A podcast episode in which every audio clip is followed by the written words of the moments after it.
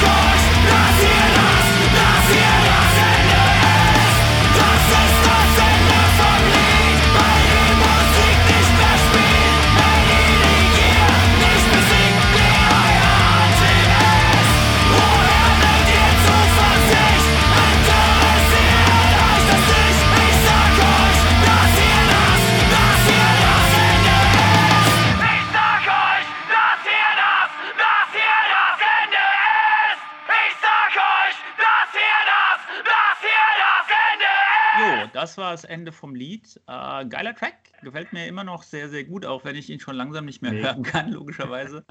äh, mir fehlt das Spielen sehr. Äh, Podcast machen macht Spaß, aber wir sind ja eigentlich eine Band, deswegen ähm, gerne auch bald wieder Konzerte wo ihr dann auch unser Merch kaufen könnt. Darauf äh, möchte ich auch nochmal gesondert hinweisen, denn das Merch ist logischerweise eine wichtige Einnahmequelle für uns.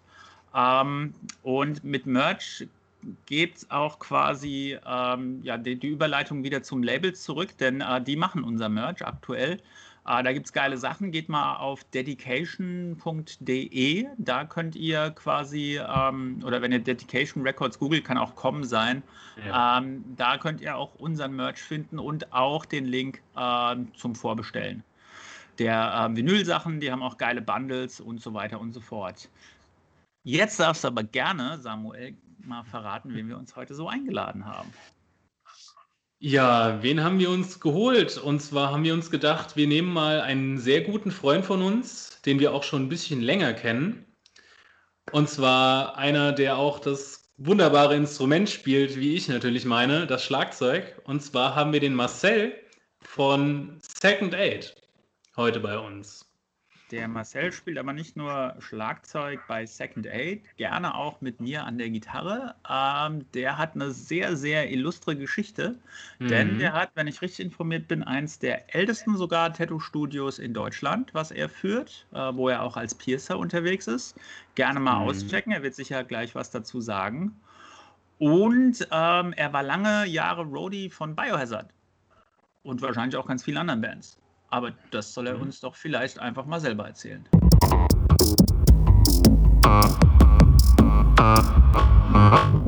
Schau an, so schnell geht's. Da ist er, der Marcel. Ähm, gar nicht in Mannheim, wo du eigentlich sonst sitzt, sondern im schönen mhm. Italien, wenn ich das richtig verstanden habe. Genau, wir sind eine Woche nach Bologna gefahren. Äh, einfach Familie mal raus, andere Leute besuchen.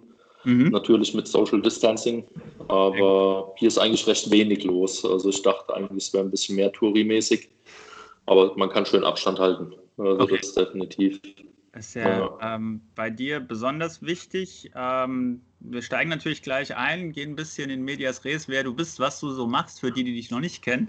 Allerdings mhm. ist es bei dir deswegen ähm, unter anderem besonders wichtig mit dem Social Distancing, weil man dir ja quasi noch nachträglich zum zweiten Kind gratulieren darf. Was ich vorhin genau, ein Bild sehen durfte, ist ja mega süß. Ähm, auch da natürlich, äh, wenn man mit Kindern unterwegs ist, ähm, verändert sich das Musikerleben. Und, ja, auf jeden ähm, Fall. Ja. Da würde ich vielleicht auch gern einsteigen. Also ähm, für die Hörerschaft, die wir ähm, ja so am Start haben, ist natürlich erstmal sehr interessant, wer du eigentlich bist. Für die, die dich noch nicht kennen, ähm, was, du, was du so machst.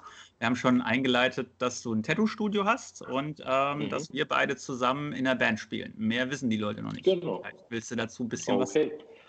was Ja, ähm, genau. Äh, ich bin der Marcel, bin mittlerweile 41, äh, wie die Zeit doch vergeht. Ne? Ähm, spiele seit 22 Jahren bei der Hardcore-Band Second Aid was eigentlich auch unglaublich ist, ne, ähm, so lange im Prinzip eine Band unter den Namen zu halten, da die Line-Up ja ziemlich oft gewechselt hat. Ich eigentlich noch der einzige Originale bin von der Original-Line-Up damals. Ähm, dementsprechend natürlich auch ein bisschen die Musik sich verändert hat mit den Line-Ups, Changes. Ähm, genau, habe ein Tätowierstudio in Heidelberg, war da seit 14 Jahren Piercer, habe das jetzt vor drei Jahren komplett übernommen, als der Eigentümer in Rente gegangen ist ist auch eins der ältesten noch aktiven in Deutschland, ist auch schon offen seit 1983. Mhm. Im schönen Heidelberg. Ja, kann mich nicht beklagen im Moment. Ja. Familie, Urlaub, äh, trotz Corona, alles in Ordnung, alle gesund. Ja. Für genau. diejenigen unter euch, die äh, in um Heidelberg äh, leben, wohnen, das aber noch nicht kennen, vielleicht sagst du noch, wie dein Studio heißt, damit die dich auch finden. Das heißt um, ähm, Crazy Cracks, Tattoos and Piercing. Ähm, ich kann mir vorstellen, dass das jetzt mit, mit Tattoo und Piercing während Corona schwieriger geworden ist, oder? Also es, ähm, es war natürlich während dem Lockdown, durften wir nicht aufmachen. Mhm. Ähm, wir haben dann erst Mitte Mai wieder öffnen dürfen. Ähm, dementsprechend war es ja komplett geschlossen. Ähm, meiner Meinung nach hätten sie es ruhig noch ein bisschen länger geschlossen lassen können. Also man, man hätte nicht sofort wieder alles ähm, aufmachen müssen, meiner Meinung nach.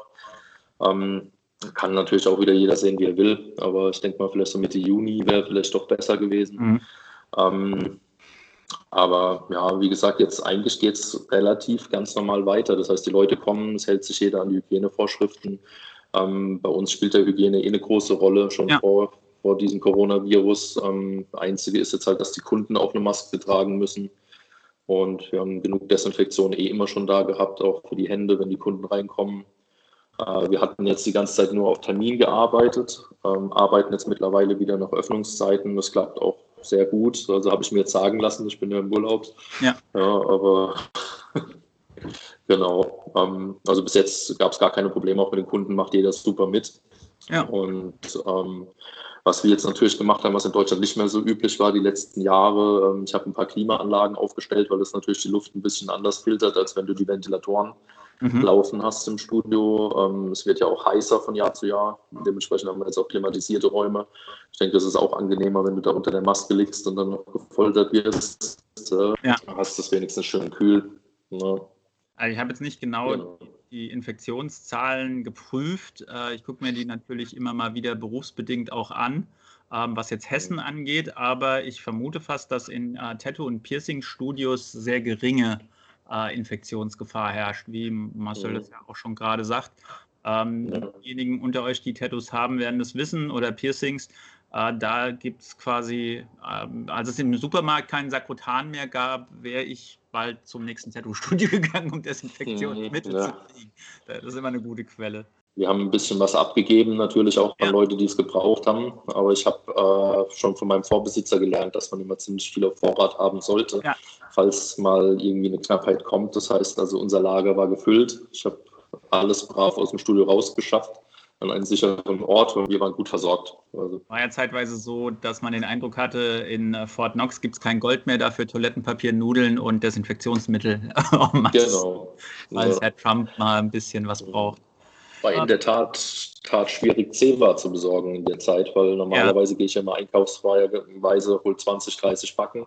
Mhm. Und wenn du da jetzt mit 20, 30 Packen an die Kasse gegangen bist, wird es richtig blöd angeguckt. Also ja, natürlich. War, ja, du bist der Oberhorter. Du, du, bist ja dann ein Horter. Ja, also äh, ja lass, uns, lass uns über Musik reden. Wir haben schon angekündigt, mhm, ähm, dass du eine illustre ähm, Vergangenheit hast, sowohl bandmäßig. Du hast auch lange als Roadie gearbeitet, äh, unter anderem mit so Größen wie Biohazard warst du unterwegs. Mhm. Ähm, ja. Vielleicht magst du erstmal so ein bisschen ähm, die Leute darüber informieren, wie du zur Musik gekommen bist. Und im Speziellen gerade Hardcore ist ja jetzt nicht so die Musik, zu der man sofort einen Zugang findet als junger Mensch. Mhm. Wie war das bei dir? Ja, okay, bei mir war es eigentlich schon, schon früh, ähm, sage ich mal, durch erste mhm. allgemeine Verunsicherung. Das fand ich als Kind sehr cool. Ähm, da hat mir dann dieses ganze neue deutsche Welle-Ding auch ziemlich gefallen. Ähm, das ging eigentlich ähm, ja, bis ich die Appetite for Destruction von Guns N' Roses gehört mhm. habe. Und ab da, ähm, ich glaube, Paradise City war das erste Lied, das ich gehört habe. Dieses Riff am Anfang und dann die Drums, die reinkommen und ja. der Bass, der dann den Rhythmus spielt. Und das war für mich einfach, ich habe dann nur gedacht, oh, was ist das, was ist das? Und habe dann ähm, den großen Bruder von meinem Freund damals angepflegt, mir das auf Kassette zu überspielen. Das hat er dann nach zwei, drei Wochen auch getan. Ähm, bei mir genau. auch äh, auf jeden Fall ein, ein Trigger, aber da habe ich ähm, wann kamen die raus? Ich glaube 89, 87. 89, sowas genau, ja. Mhm. Ähm, da war ich schon tief versunken mit Black Flag und allem möglichen Punk-Kram, vor allem mhm. dieser ganze Skate-Rock-Kram. Ähm, mhm. Wie kann man sich das vorstellen? Hast du dann, nachdem du jetzt bei Guns N' Roses gelandet bist, immer härteres Zeug gesucht und bist dann irgendwann auf die Hardcore-Schiene gekommen? Also es war eigentlich mit Guns N' Roses, ging es eher weiter so mit Mötley Crue, Skid Row, so die ganzen Bands ähm, und dann ja eigentlich The Misfits war ja. es dann bei mir. Ja. Also es war erstmal, ähm, es gab einen Laden damals in Mannheim, der hieß Nosferatu. Mhm. Die hatten halt alles so an Punkerklamotten, ähm, die hatten so gegen Nazi-Spookies, die du kaufen konntest und so Sachen. Ja. Ähm, und die hatten Misfits-Pulli. Und da muss ich gestehen, da habe ich mir den Pulli mit einem Skull drauf gekauft und wusste eigentlich gar nicht, dass es eine Band ist, sondern fand es war ein cooler Skull. Mhm. Also wir reden da jetzt noch so von 90, 91, 92 ja. sowas. Also nicht jetzt H&M wie heute. Ne? Mhm. Ähm, und ähm, ja, auf jeden Fall äh, habe ich dann eine Platte gefunden damals noch und habe mir dann auf der Schallplatte die Earth AD geholt äh, von The Misfits und feiere die Platte bis heute noch ab. Und dann ging es halt weiter, Suicidal Tendencies, Black Flag auch, wie du ja schon genannt ja. hast. Ähm, dann ging das alles so ein bisschen mehr in die Skater-Schiene. Mhm. Ähm, und dann halt natürlich ähm, auch wieder ein krasser Wechsel, Sepultura. Mhm. Das hat mir ziemlich gut gefallen, damals die Rise, als die rauskam. Ähm, fand ich halt brutal. Chaos AD danach. Ja. Ähm, dann ging es natürlich weiter, kam auf einmal die Zeit mit Rage Against the Machine. Super geiles Album gewesen damals, das Debütalbum. Mhm. Äh, da ging es dann natürlich weiter, hat man dann immer so ein bisschen Cypress Hill gehört und so die ja. Sachen.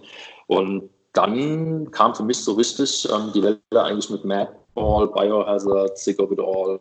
Das waren dann so die Bands, ähm, die ich dann wirklich als Jugendlicher abgefeiert habe. Machine Head natürlich dann auch, mhm. die Burn My Eyes. Das war, ist genau. für mich immer noch eine Hammerplatte. Also ähm, und da konnte man sich dann schon gar nicht mehr entscheiden, was man jetzt eigentlich hört. Und das einfach äh, sehr, sage ich mal, wirklich gut und alles durcheinander gemixt war. Und da habe ich mir auch nie ein Limit gesetzt. Also ich habe mhm. jetzt nie gesagt, oh, ich darf jetzt kein Guns Roses oder Mötley Crüe mehr hören, weil ich höre jetzt Biohazard oder so. Ja.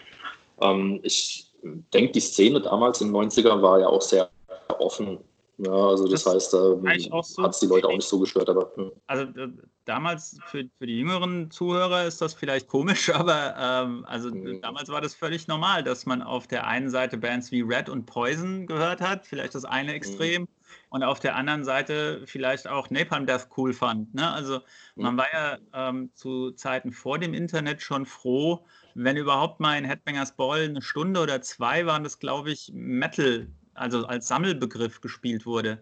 Und als das erste Hatebreed-Video auf Headbangers Ball lief, ich weiß nicht, es war für mich wie Weihnachten und, und Silvester zusammen sozusagen. Ja, die Satisfaction is the Death of Desire ist eine ja. Hammerplatte. Das ist wirklich, ja. also ähm, lustigerweise finde ich auch meistens nur die ersten Scheiben von Bands richtig, mhm. gut, ähm, weil ich irgendwie so das Gefühl habe, dass danach zu viele Leute mitbestimmen oder zu viel Leistungsdruck ja. da ist, nochmal gut zu werden. Mhm. Es ist nicht mehr diese Unbeschwertheit von den Bands, die sie dann vielleicht hatten, als sie angefangen haben. Ja, also. gerade in der Zeit, die du schilderst, ähm, das war ja so quasi die zweite Phase von Hardcore, ähm, die so nach Europa rüber geschwappt ist mit Madball und Biohazard.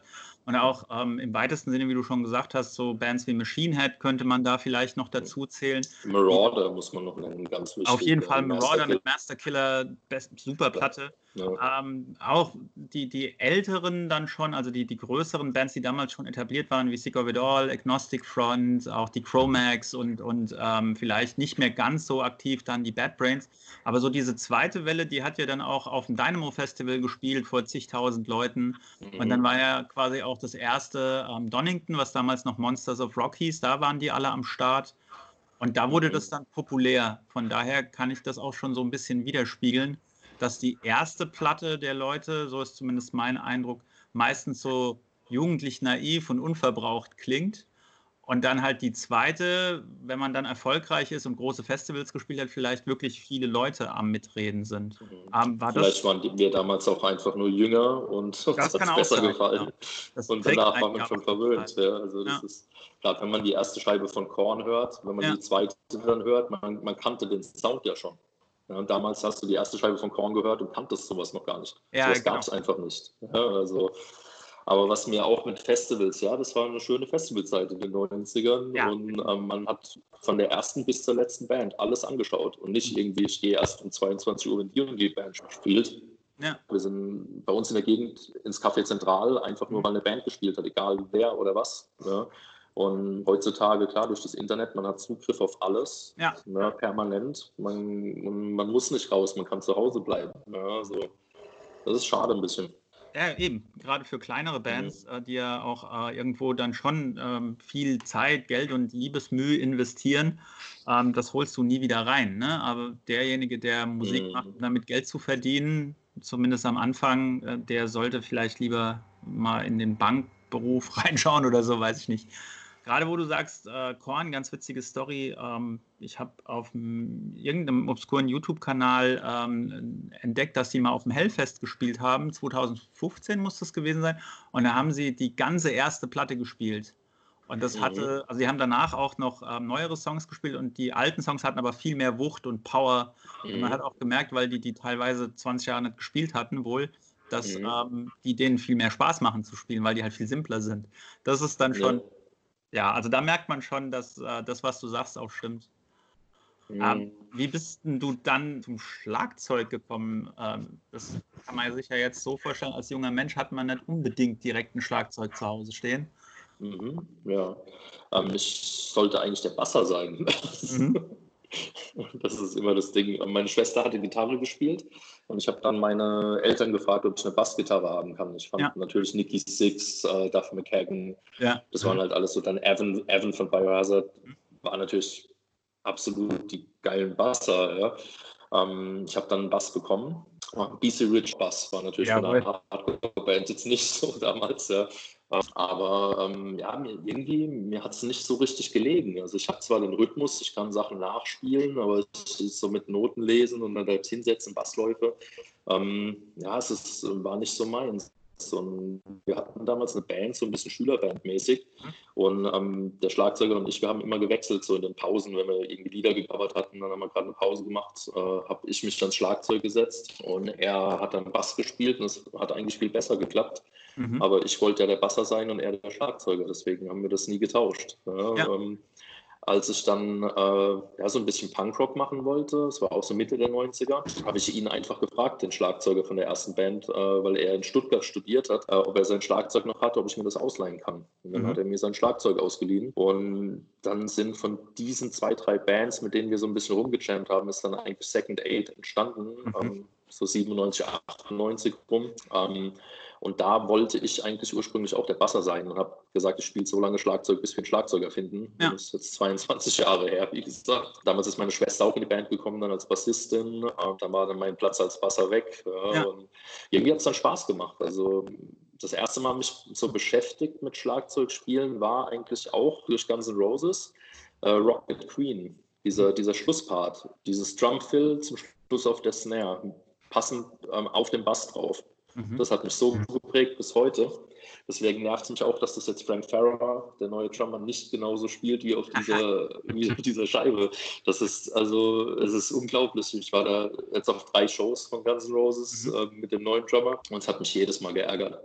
Ja, das ist einfach, wenn das wirklich so dein Ding ist ja, und er hat es Mhm. Er hat es gut gemacht, aber es ist nicht Steven Adler. Ja, Steven Adler hat ja auch ähm, dank Slash einen ganz eigenen Style. Ähm, ich mhm. habe hier irgendwo die ähm, Biografie von Guns N' Roses der ersten Jahre bis hin zur Appetite for Destruction. Und mhm. da steht drin, also kann äh, Urban Legend sein, aber ich glaube, dass das schon ähm, äh, authentisch geschrieben ist, dass der. Ähm, Steven Adler eigentlich auch eher so der Metal-Typ war, der Double Bass spielen wollte. Und das hat halt gar genau, nicht so ja. zu diesem Sleaze-Zeug gepasst und diesem eher bluesigen Ansatz, den die hatten.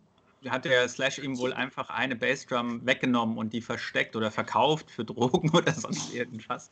Auf jeden Fall musste er dann mit einem ganz reduzierten Schlagzeug spielen, auch irgendwie halt so typisch Snare, ein Kessel, so eher so Punkrock. Mhm und dann nur zwei Becken haben sie ihm gegönnt und den Gong haben sie ihm weggenommen. Genau, was, was ich so ein bisschen aus Insiderkreisen gehört habe, weil man kennt sich ja in der Musikszene, ähm, ist, dass er auch wirklich klein gehalten wurde, was die Drum-Parts auf der Applet for Destruction anging. Also ja. es ähm, hieß, es wird einfach nur straight gespielt, Rhythmus auf dem Bass. Ähm, und da harmoniert ja, wie gesagt, dieser Scheibe, die Bassläufe und die Drums unglaublich genial. Mhm. Aber ihm wurde schon anscheinend verboten, gewisse Sachen zu machen. Geniales Drumming, ja. Also ich habe es über die Jahre auch. Ähm, ich habe vor 20 Jahren auch noch mehr gespielt an Schlagzeug, als ich jetzt spiele, weil man kann viele Sachen auch einfach simpel halten, kann genau. so halbieren, kann, kann Takte einfach ein ähm, bisschen anders spielen. Ja, und ähm, also ist dann auch nicht ganz so anstrengend. Ja, also ich meine, heutzutage, jetzt wo ich, wo ich zum Beispiel keinen Alkohol mehr trinke vor den Shows, ähm, ist es natürlich auch nicht mehr so anstrengend, wie wenn man dann mit vollem Kopf irgendwie ja. eine mhm. Dreiviertelstunde Konzert spielt. Ja, ähm, und dann immer schneller wird, immer schneller wird, immer schneller wird. Am Ende ist Schlagzeugspielen ja wahrscheinlich, ich spiele nicht oft Schlagzeug und wenn dann eher schlecht, dann äh, sehr anstrengend. Gerade auf Shows, wo dir die Scheinwerfer auf die Birne brennen. Aber ähm, du bist ja so verrückt, dass du sogar mit gebrochener Hand Schlagzeug spielst wenn es sein muss. Ich wusste aber nicht, dass meine Hand gebrochen war. Beziehungsweise ich glaube, ich wollte es eher nicht wahrhaben. Ich ja, ich glaube, du wolltest es an den Abend einfach nicht ja. wissen, weil äh, man hat um, der Hand so ein bisschen angesehen, dass da was sein muss. Von daher. Ja, ich habe es ich hab's ja dann gut tapen lassen vom Physio. Ja, ähm, das war ja noch meine Rettung damals. Ähm, das war ja von unserem Bassist und Schuh, ein guter Freund, der in der Physiopraxis arbeitet. Ähm, der hat sich das angeguckt, hat gemeint, oh, ich glaube, das ist ein Mittelhandbruch, das ist ein ja. Mittelhandbruch. Und ich so, ach, komm, tapes mir einfach, das wird schon klappen.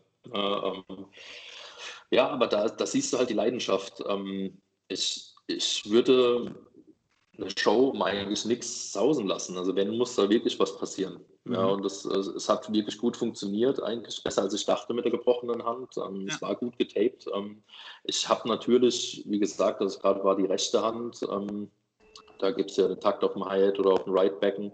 Ich habe sehr viel einfach halbiert an Schlägen. Mhm. Habe einfach nur das Nötigste irgendwie rausgeholt. Ich denke, das wird eh keiner gemerkt haben da ja. unten. Ja.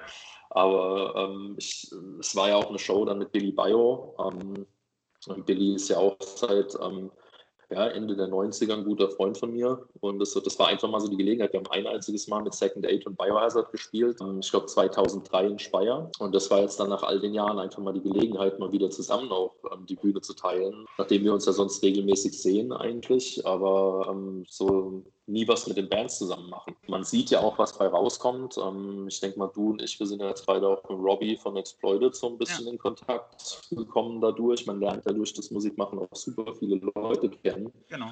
Ähm, und das macht halt einfach auch Spaß. Und deswegen, ich, ich würde für nichts, also da muss es mir wirklich schon extremst schlecht gehen, dass ich wirklich eine Show absage. Ich auch sagen kann, was, was äh, so ein bisschen in, in ähm, der Hardcore-Szene vielleicht für, für Musiker auch einzigartig ist. Ne? Also man würde ja jetzt vielleicht denken, so jemand äh, wie der Billy vom Biohazard, der will mit der Vorband nichts zu tun haben. Das, das ist aber tatsächlich nicht so. Also an dem Abend habe ich mich mit dem ganz normal unterhalten, wie mit jedem anderen auch. Das ist auch bei Agnostic Front so, das ist auch bei Madball so. Ähm, ich habe ja. mal mit Today We Rise eine Show in Schweinfurt gespielt. Da waren wir einziger Support für Madball. Und ähm, wir hatten halt auf der Bühne keinen Platz, weil der Schlagzeuger halt einen riesen Drumriser aufgebaut hat. Und äh, der Roadie hat dann halt gesagt, ja, lebt damit.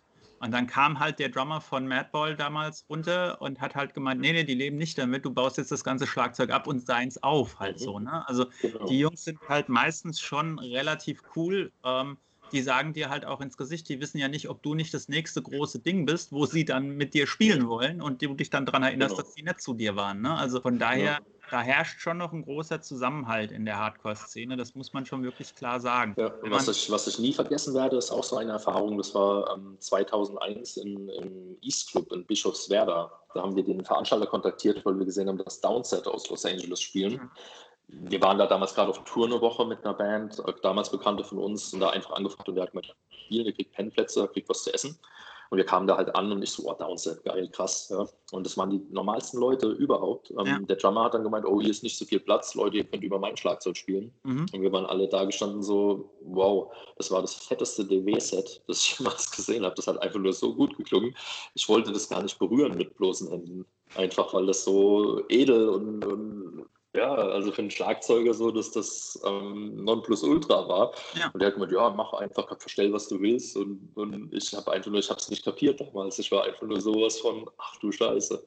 Ja, der lässt mich über sein Drumkit spielen.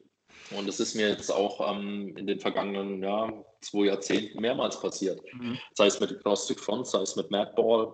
Einfach so diese ähm, bekannteren Bands, ähm, auch wenn du die über lange Jahre begleitest, dass du dann jetzt gerade im Fall von Billy ja auch siehst, dass er ein ganz normales Familienleben hat. Ähm, ich habe ihn vor ein paar Jahren in Aschaffenburg getroffen, schon zwei Jahre her. Mhm. Und dann ähm, hat, während, äh, während ich die neue CD von ihm gehört habe auf seinem Handy, ähm, hat die ganze Zeit das Telefon geklingelt und seine Frau war dran und wollte irgendwas wissen. Ja? Also es ist, ähm, es ist ganz normal, wie bei jedem von uns auch. Ja? Äh, die machen es ähm, dann halt einfach nur ein bisschen in einem größeren Scope. Ne? Also ähm, genau. Norden peilen wir ja schon auch an, international zu spielen, was halt mit deutschen Texten sehr limitiert ist, obwohl es geht, in Europa zumindest. Mhm. Allerdings. Ja, äh, Scorpions, Rammstein. Genau. Aber Billy Bio ist halt jemand, der den, den ganzen Globus quasi als ähm, Kampfzone sieht, sozusagen, ne? Mhm. und auch als Einnahmezone. Ja. Aber dass ähm, der nicht ein ganz normales Leben neben der Musik auch noch führt ähm, also für, für jemand, der jetzt diesen Podcast vielleicht hört, der noch so jugendlich naiv an die Sache rangeht, dass man heutzutage von Musik leben kann, das ist selbst auf dem Niveau nicht mehr so. Ne? Also da, mhm. jemand, der mit Biohazard vielleicht nochmal äh, eine Reunion-Tour macht, der wird da wahrscheinlich auch Einnahmen generieren, aber nicht so, dass man sich da jetzt die Villa davon kaufen könnte. Ähm, das fand ich auch ganz mhm. interessant, wie, wie ähm, down to earth die Leute sind. Je mehr die spielen, umso entspannter sind die meistens.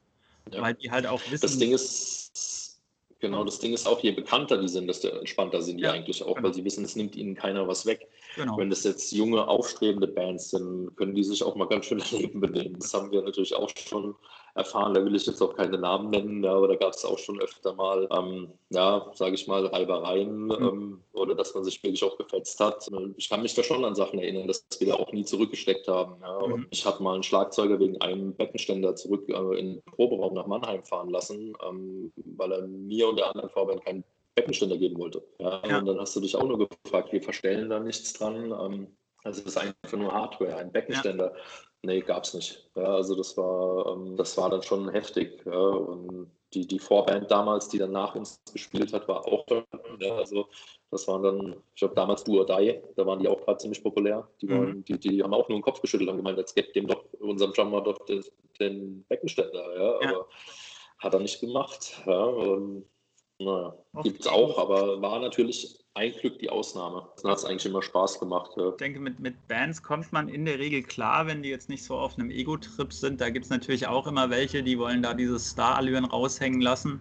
Aber die sind in der, in der Minderheit in der Hardcore- und wahrscheinlich auch in der Metal-Szene, würde ich sagen. Was ja. natürlich immer wieder zu Reibereien führt, ist, ähm, wenn Sachen, die mit den Veranstaltern ausgemacht sind, nicht eingehalten werden. Ne? Also wenn du irgendwo ankommst, nichts zu trinken, musst da den ganzen Tag in der gegebenenfalls glühenden Hitze oder Kälte rumsitzen, hast keinen Backstage-Raum oder so. Aber wenn du da auf Tour bist, das kann natürlich schlauchen, wenn du das ein paar Tage hintereinander hast. Das schlaucht nicht nur auf Tour, das schlaucht ja auch, äh, wie wir am eigenen Leib letztens erfahren haben, Joe. Das stimmt. ähm, als wir auf ein Konzert gebucht wurden und wir haben uns einfach gedacht, okay, hier kommt kein Mensch. Und dann ja. haben wir den Veranstalter gefragt, wie viele Leute kommen hier denn so in der Regel? Ich sage, ja, eigentlich fast niemand. Ja. Ja, ja. Und äh, wir sind einfach mehrere Stunden zu dem Auftritt gefahren und saßen im Auto drin und haben uns nur gedacht, okay, Auftritt ist cool, aber ähm, warum fährst du zwei, drei Stunden Auto, äh, wenn der Veranstalter schon weiß, es kommt niemand? Ja. ja. also, und er uns dann auch noch Prozente vom Eintritt gibt und es gab ja keinen Eintritt, weil keiner kam. Richtig. Ja, also. Es war aber trotzdem, bin ich dann, für mich war es eine witzige Show, weil ähm, ich den Drummer der Vorband wieder gesehen habe, den ich zehn Jahre nicht gesehen habe oder so. Ne? Also von daher. genau. Wir waren übrigens ähm, mit ihm und seiner Familie waren wir vor zwei Wochen schwimmen. Ah ja, cool. ähm, ja, weil wir sind ja auch noch sehr gut befreundet von sehr vielen anderen Bands, auch früher, in denen er gespielt hat. Dann kann man ja mal einen Gruß rausgeben an Simon und die Ineffective Painkillers. Ja. ja. Oh. Ja, es ist immer cool, mit alten Freunden zu spielen und deswegen ist es, es ist, ich bin mir auch nicht zu schade, um auf solche Shows zu fahren. Es waren ja dann auch ein paar Punker da, ja, also ich sag mal, ähm, auch wenn sich dann rausgestellt hat, dass unser Basser den, den Eintritt bezahlt hat, weil sie ja keine Kohle hatten. und ähm, der hat dann gemeint, ach, dann kommt doch rein. Ich glaube, er hat ihnen auch noch ein paar T-Shirts geschenkt oder so, aber ähm, es ist halt klar, wenn jeder dann noch einen Job hat nebenher oder ich habe ein Tätowierstudio, kann mich jetzt nicht beklagen. Ja. Jeder von uns ähm, hat einen Job, geht arbeiten. Ähm, dann kannst du auch im Prinzip da auf die 50 Euro scheißen und das Hauptsache, ja. Die Jungs kommen rein, haben ihren Spaß, wenn die Bands spielen. Ne? Also ich war früher auch froh, wenn, wenn ich mal irgendwo reingekommen bin, wo vielleicht ausverkauft war und die haben mich doch noch reingelassen oder keine Ahnung. Ja, es ist also von diesen Shows, ja, da, da kann ich einiges berichten. Ne? Und auch immer dieses ewige, ja, normalerweise ist hier immer die Hütte voll komisch, was heute ja, los ist. Also es ist so oft. Ja. Und ähm, du denkst dir, nie im Leben war hier überhaupt mal jemand. also, naja, aber es ist ja immerhin gut, dass Leute Konzerte veranstalten und Leute auch Bands buchen, die nicht so bekannt sind. Das, also muss man ja auch hinfahren als Band und das Risiko tragen, dass vielleicht ja niemand kommt. Gerade jetzt in, in dieser Corona-Zeit ist natürlich umso wichtiger, wenn was stattfindet, die Leute zu unterstützen. Ne? Also bei Konzerten, da bin ich jetzt der Meinung, da würde ich jetzt noch nicht hingehen. Wenn das äh, Indoor-Konzerte sind, ist einfach die Ansteckungsgefahr wahrscheinlich noch zu hoch. Aber wenn jemand, mhm. keine Ahnung, irgendein Gartenkonzert macht, bestuhlt draußen irgendwie eine Lesung oder sonst irgendwas im, im äh, Bereich der Subkultur, geht da hin, weil sonst gibt es das mhm. bald nicht mehr. Ne? Aber genau. lass, lass, uns doch mal über deine Biohazard-Zeit so ein bisschen reden. Das oh. würde mich natürlich brennend interessieren. Wie kommt man denn dazu, Roadie bei Biohazard zu werden? Das ist eigentlich eine ganz komische Geschichte. Ich bin halt auf, ähm, sämtliche Konzerte gegangen damals. Ähm, meine Mutter hat mich damals äh, nach Frankfurt in die Batsch Cup gefahren. Ich glaube, es war so 93 oder 94 oder so. Ich weiß gar nicht, ob oder nur Isenburger Knochenhalle oder so irgendwas war das, glaube ich, dann sogar so groß waren die dann. Ja. Ähm, und ähm, ich bin, ja, irgendwie, also es, die sind auch ganz normal vor den Konzerten rumgelaufen dort, haben den Leuten Autogramme gegeben, haben Fotos gemacht, haben sich mit denen unterhalten.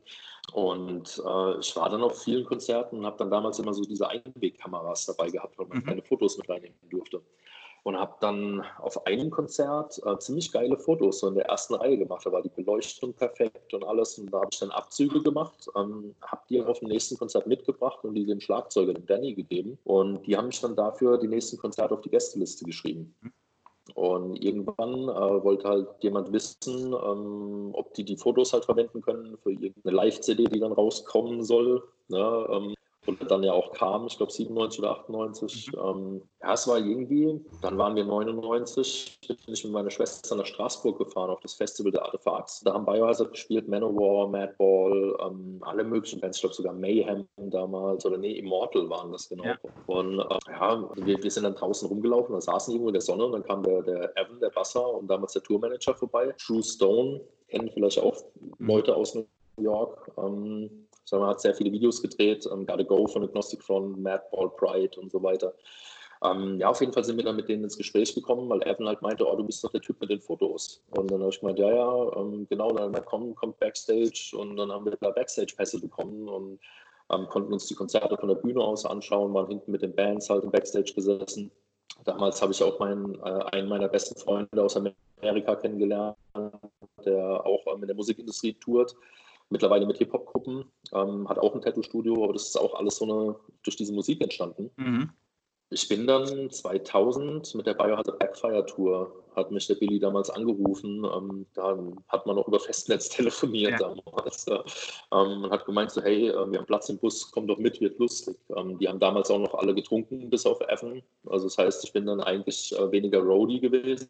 Und dann hast du halt da ja, tagsüber gepennt. Dann 2001 das war, glaube ich, Duodai, Caliban, Terror, Biohazard. Haben sie einen Merchandiser gesucht. Mhm. Und da hat er mich dann angerufen und gemeint, hey, willst du nicht die Tour mitfahren? Wenn du eh mitfährst, dann kannst du auch Merch verkaufen, so in ja. der Art. Ja. Und das war dann aber halt schon natürlich eine, eine härtere Nummer bei den Zahlen, die da über den Tisch gehen. Mhm. Ähm, auch, ähm, sag mal, Größrock ähm, ziemlich, ziemlich übel mit den Merchständen, die ziemlich weit weg sind vom Bus. Und man hat einen Runner gehabt und das war ziemlich chaotisch damals auf der Tour. Also ich weiß noch, dass ich danach war ich fix und fertig. Ähm, mehr als wenn ich mit den Jungs einfach nur mitgefahren bin, um zu trinken und zu feiern. Ne? Also ja. ja, und dann hat sich, das, hat sich das irgendwie immer so ergeben, dass wenn die was gebraucht haben in Deutschland, das heißt irgendwie Aufkleber drucken oder Merch machen oder sowas, dass ich das so ein bisschen für die gemacht habe. Die haben mir dann die Designs geschickt, ich habe es in Auftrag gegeben und so weiter. Ich habe dann aber relativ schnell auch gesehen, dass so dieses Leben einfach als Roadie auf der Straße nichts für mich ist. Mhm.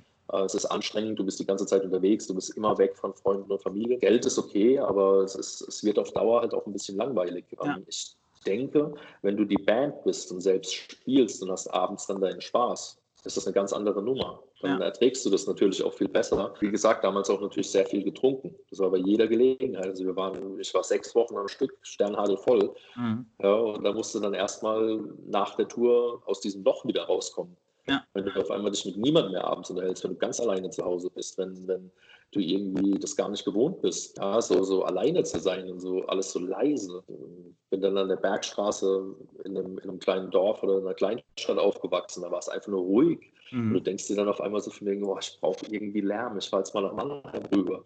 Ja. Ich brauche irgendwie Krach, ich brauche Autos, die da fahren. Ja. Und das, ähm, ja, es ist schon hart. Also Respekt auch an die ganzen Roadies, an die Leute, die es machen.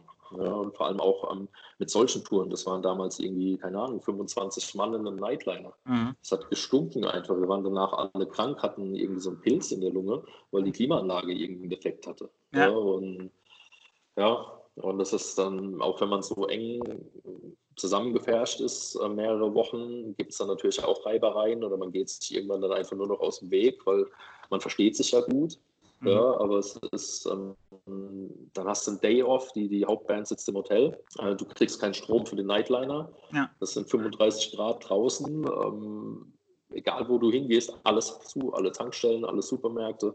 McDonalds macht gerade zu, während du noch zehn Meter von weg bist. Mhm. Ja, und, und, du denkst einfach nur, oh Gott, wir haben nichts zu essen, wir haben nichts zu trinken. Ja, und dann musst du warten, bis am nächsten Tag irgendwie der Club das Stromkabel rauslegt. Ja. und du zum Catering kannst. Und, ja, das, das passiert auf Tour mit Biohazard genauso wie mit kleineren Bands. Ja. Ja, das sieht halt der dann, Hörer halt auch nicht. Ne? Also wenn jetzt jemand genau. abends Konzert geht, ist das ja für den wahrscheinlich so der Höhepunkt der Woche. Die Band macht das genau. dann aber halt schon die ganze Woche, wenn sie auf mhm. Tour sind. Und dann müssen die halt genau. jeden Abend äh, eine qualitativ hochwertige Show abliefern mit dem Gedanken im Kopf, dass die Leute halt, wenn das jetzt eine Band wie Biohazard ist, wegen denen gekommen sind. So, genau. an, an, die Roadies und die ganzen Techniker und so weiter, da denkt ja keiner, auch an die Leute von dem Club nicht. Deswegen nochmal genau. der dringende Hinweis, wenn ihr irgendwelche Leute aus der Szene kennt, auch Mercher oder sonst irgendwas, unterstützt die Leute, weil sonst haben die alle bald nichts mehr zu beißen. Also das höre ich auch links und rechts quasi. Auch Clubs wie der Batsch Cup hier in Frankfurt geht es ja nicht gut, gerade während Corona. Mhm. Ja, oder Nachtleben genau. finden auch keine Konzerte mehr statt. Mhm. Weinheim, genau. Ja. Ne? Also ähm, die machen Fundraiser gerade. Ähm, wenn ihr könnt, unterstützt da auch. Da werden ähm, Konzerte gestreamt teilweise. Genau, sie, sie machen jetzt im Schlosshof in Weinheim einige mhm. Konzerte halt mit schönem Abstand. Äh, was sich super anbietet, natürlich wird auch gut angenommen für die Weinheimer, ähm, ja. aber natürlich reicht sowas nicht. Ja. Also das, da, da muss natürlich noch ein bisschen mehr Hilfe her.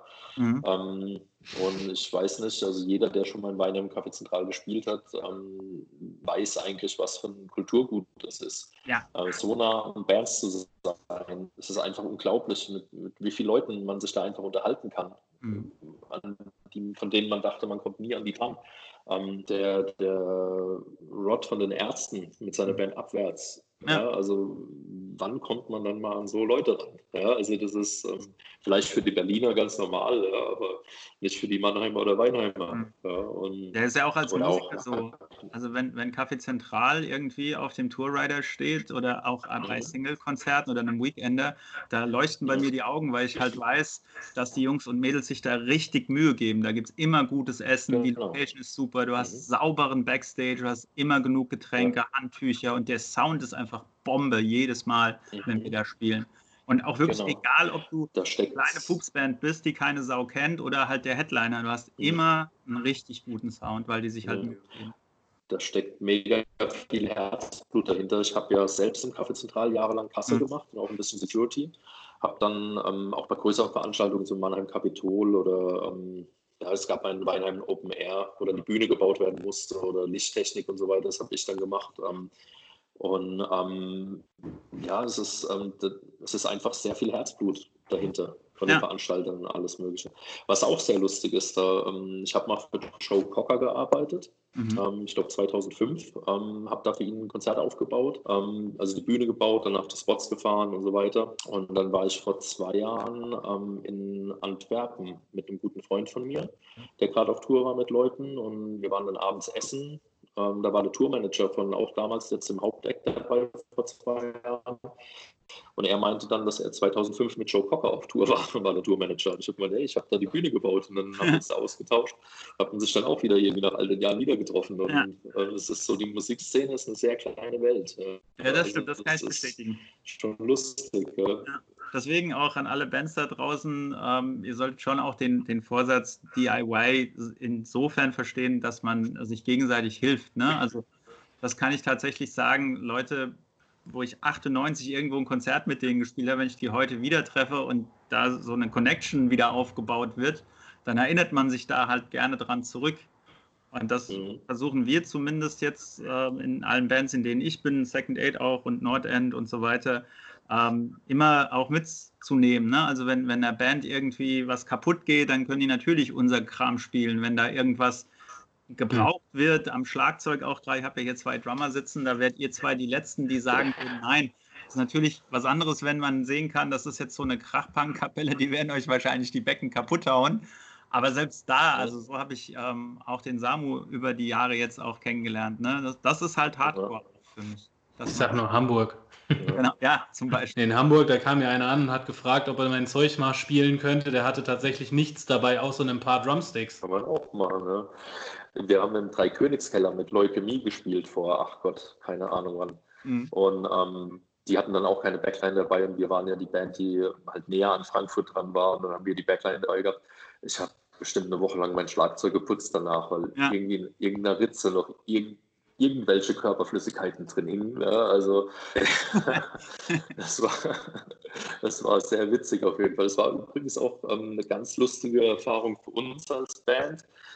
Wir haben gespielt und als wir das erste Lied vorbei hatten, es hat niemand geklatscht, das war mucksmäuschenstill, bis dann die Leute angefangen haben, sich wieder zu unterhalten, halt ganz normal, so richtig so, es ist ihnen total egal. ähm, aber es war cool, mal im Dreikönigskeller gespielt zu haben. Ja. Und mit Leukämie hat auch Spaß gemacht, die waren auch ziemlich lustig drauf. Ja. Der Drei-Königskeller kann ich auch noch von Weltzeit coole Stories erzählen. von Leuten, die da quasi quer auf der Bühne lagen, halb nackt, weil sie so besoffen waren, dass sie gar nichts mehr gecheckt haben. Naja, ähm, ja. was denkst du denn, wie das jetzt mit Corona weitergeht? Wie ist da deine Einschätzung? Gibt es da irgendwelche Planungen schon jetzt für Second Aid, dass man da irgendwie wieder was, äh, also wir haben jetzt auch ewig nicht mehr geprobt. Wir wollten, mhm. glaube ich, irgendwann mal was aufnehmen, war mal so ein bisschen genau. der Plan. Ja. Ähm, ja, also ich meine, klar, mein Nachwuchs auch, wie gesagt, Klein ist jetzt gerade mal drei Monate alt. Der mhm. kam jetzt auch mitten Anfang Mai in einem Lockdown so zur Welt. Und ja, ich bin ja in Kontakt natürlich mit unserem Bassisten und mit unserem Sänger. Wir haben ja auch Kontakt, natürlich mhm. weniger als, mit den, als ich mit den anderen beiden habe. Die haben auf jeden Fall auch Lust und sind am Start. Sie ähm, sind auf jeden Fall mit dabei, wenn wir was Neues machen wollen, wenn wir Sachen aufnehmen wollen. Was wir jetzt ein bisschen geplant hatten oder was meine Vorstellung ist, ähm, ich würde gerne ein paar alte Songs nochmal aufnehmen, mhm. würde dann aber auch noch ein paar neue Songs aufnehmen. Einfach ähm, Sachen, die vielleicht auf den letzten Demos und so weiter oder, oder Platten ein bisschen untergegangen sind. Aber das müssen wir einfach als Band nochmal besprechen. Da müssen wir uns mal zusammensetzen. Genau, und einfach mal gucken, was ist cool, was könnte man aufwärmen, sollen wir überhaupt was aufwärmen nochmal. Du schickst ja auch immer fleißig Riffs und mhm. schon eigentlich fast fertige Songs. Ja. Ähm, ich persönlich bin eigentlich heiß, wieder auf die Bühnen zu gehen. Ich will Konzerte spielen, ich will ähm, Musik machen. Also das habe ich ja mein ganzes Leben eigentlich gemacht. Und dann kam ja das alles, ähm, ja, und da, wie gesagt, ich war schon heiß. Also mhm. ja, habe da definitiv Lust drauf. Und mal schauen. Ähm, ich habe gehört, wir kommen vielleicht auf einen Sampler noch drauf. Ja. Hast du mal irgendwas hab, erwähnt? Genau. Michi, ähm, also unserem Label ähm, Dedication, ähm, sehr vorgeschwärmt von äh, meiner mhm. zweiten Band. Und dann wollte er das natürlich hören und hat sich sofort spontan verliebt. Und ähm, unser Label-Sampler wird jetzt definitiv auch äh, quasi einen Second Aid-Song enthalten. Da sind aber auch sehr illustre Bands drauf aus der ganzen Welt. Also aus Brasilien sind, glaube ich, Leute drauf, aus äh, irgendwie China hat er, glaube ich, auch welche drauf. Wenn wir was aufgenommen haben, sollen wir es ihm auf jeden Fall mal schicken. Mhm. Und ähm, könnte ich mir dann ja, vorstellen, dass ja. er da Interesse dran hat. Das ist auch auf jeden Fall, glaube ich, für Second Aid eine gute, ein guter Heimathafen, um mhm. da ähm, anzukommen. Ja, auf jeden Fall. Ja. Nordend Manifestation. Ja, genau. Also das ist ja schon mal ja, auch eine sehr, sehr geile Band aus dem Saarland. Mhm. Ja, auch Freunde von uns eigentlich schon seit immer, letztendlich. Ja, also, und das ist genauso ein Thema, da hat man sich jahrelang nicht gesehen, dann sieht man sich wieder und alles ist wie vorher. Genau. Also, ja. Ja, macht definitiv immer Spaß. Also sobald man es wieder machen kann, das, das wäre jetzt für mich zwar anstrengend, aber trotzdem geil, wenn ähm, halt äh, Second Aid und Nordend mal ein paar Shows zusammenspielen. Äh, ist von der Fahrerei auch weniger stressig, wenn man dann beides zusammen machen kann. Äh, aber was, was ist deine Einschätzung? Was denkst du, wann das wieder geht? Also wann man Hallenkonzerte machen kann? Ja, ich, ich, ähm, ja, ich weiß nicht. Also, also jeder spricht ja von 2021. Ich habe mhm. ja selbst auch Konzertkarten, auch für, für größere Bands. Also ja. es wäre jetzt im Mai bei Guns N' Roses in München gewesen, da hätte ich Tickets gehabt. Um, die Machine That Burn My Eyes um, Anniversary Tour ja. in Wiesbaden im Schlachthof habe ich Tickets, soll ja jetzt im Oktober nachgeholt werden, was ich nicht glaube, jeder redet von 2021. Ich kann es mir ehrlich gesagt schlecht vorstellen weil man hat ja diesen Virus einfach nicht unter Kontrolle. Ne? Ja. Also, und dann, ob da jetzt wirklich sofort ein Impfstoff hilft oder wie der dann auch wirkt, weiß man ja im Moment auch noch nicht. Ja? Was ja im Moment wirklich der beste Ansatz ist, ist wirklich Social Distancing, setz deine Maske auf, ähm, komm nicht zu nah an die Leute ran, denn wasch deine Hände, ganz wichtig. Ja? Also, und das sind halt alles Sachen natürlich, die auf einer Hardcore- oder Punkrock-Show nicht so gegeben sind. Da, da schwitzt man, da kriegt man, kriegt man immer von dem Typen in der ersten Reihe, der dann auf einmal sein T-Shirt auszieht, komplett seinen, seinen Schweiß ab. Ja? Und ähm, ob man das dann natürlich mit Maske machen will oder ob das dann was bringt, wenn du den Schweiß auf der Maske hängen hast oder was auch immer. Ja. Ähm, ich, ich wage da jetzt gar keine Prognose zu stellen. Ich hoffe natürlich so schnell wie möglich. Ja. Ja. Und das ist, ähm, man sieht es ja an, an Gastro, man sieht es an den ähm, Veranstaltungs, ähm, sage ich mal, Locations, wo wir es jetzt schon drüber hatten. Das machen ja auch jetzt schon viele zu. Ähm, Samu und ich haben da ja, sage ich mal, auch so eine Connection zur Nummer 6. Da haben wir auch schon sehr schöne Shows gespielt. Die Nummer 6 schließt jetzt im Oktober. Ähm, nicht unbedingt wegen Corona, aber wegen natürlich der Gentrifizierung. Ähm, ja. Da kommt jetzt natürlich wahrscheinlich eine schöne ähm, hippe Sushi-Bar oder irgendwas rein, ja, weil man halt natürlich den Underground nicht will. Ja, man will die Straße da sauberer machen, will halt die Punks mhm. und alternativen Leute nicht mehr haben. Ähm, das hat man dann gemacht durch Pachterhöhung, die halt nicht mehr zu tragen ist. Ähm, genau. Aber ja, ich ähm, ja, ich, ich, hoffe, so wie jeder sagt, 2021. Ja, ich meine, ich warte ja immer noch drauf, ähm, dass jetzt irgendwie ähm, die Nachricht kommt, ja, das war alles nur ein Test. Ähm, ja, genau. Dass wieder alles machen, wie ihr vorher wollt. Da warte ich aber auch schon seit Donald Trump drauf, weil das die sagen, das war eine Verarsche eigentlich. Ähm, aber naja mal gucken. Aber wie gesagt, eine Prognose darzustellen, als sie in Deutschland angefangen haben, die Grenzen zu schließen, als, sie, als ich mein Geschäft schließen musste, ja, ähm, sag mal, als ähm, jemand, der in Deutschland lebt, ähm, der sämtliche Freiheiten in dem Land genossen hat, ähm, schon immer.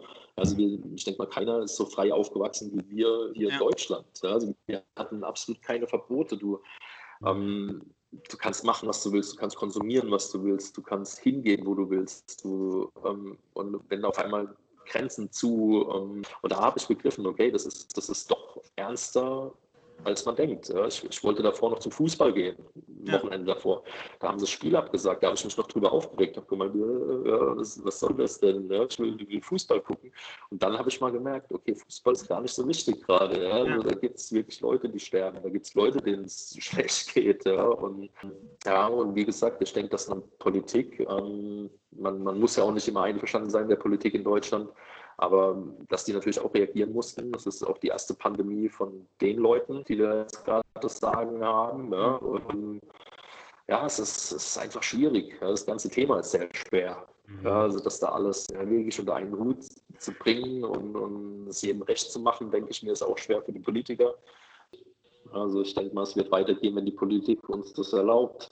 Ne? Ja oder beziehungsweise die, die ja, Pharmakonzerne so weit sind, dass es vielleicht doch irgendwas gibt, um Immunität zu schaffen. Und damit haben wir die mhm. Stunde auch fast voll. Gibt es denn irgendwas, ähm, was, was du noch loswerden willst? Vielleicht irgendwas, ähm, was die Leute sich anhören sollen, Second Aid oder willst du noch was über dein Studio sagen? Kann man sich da informieren, vielleicht im Internet, wenn man plant, sich ein Piercing machen zu lassen oder ein Tattoo? Klar, natürlich. Also wir haben ähm, äh, vom Tattoo Studio Facebook, Crazy Cracks Tattoos und Piercing. Ähm, Instagram ist auch at Crazy Cracks Tattoos. Ähm, ja, ihr könnt ja mal meine Tätowierer abchecken und meine Tätowiererin. Und ich habe auch eine super nette Piercerin, die ich ausgebildet habe, ähm, die jetzt im Prinzip den Laden komplett ohne mich schmeißt und mich überflüssig macht. Mittlerweile doch. Aber ein echt cooles Sehr Gespräch. Gerne. Ich glaube, da kann jeder so ein bisschen was draus mitnehmen und wünsche dir noch eine super Zeit in Bologna. Melde dich mal, wenn du wieder ja, zurück bist. Und dann gucken wir mal, ja. dass wir demnächst in, äh, im schönen Mannheim mal zu einem Kaltgetränk zusammenfinden.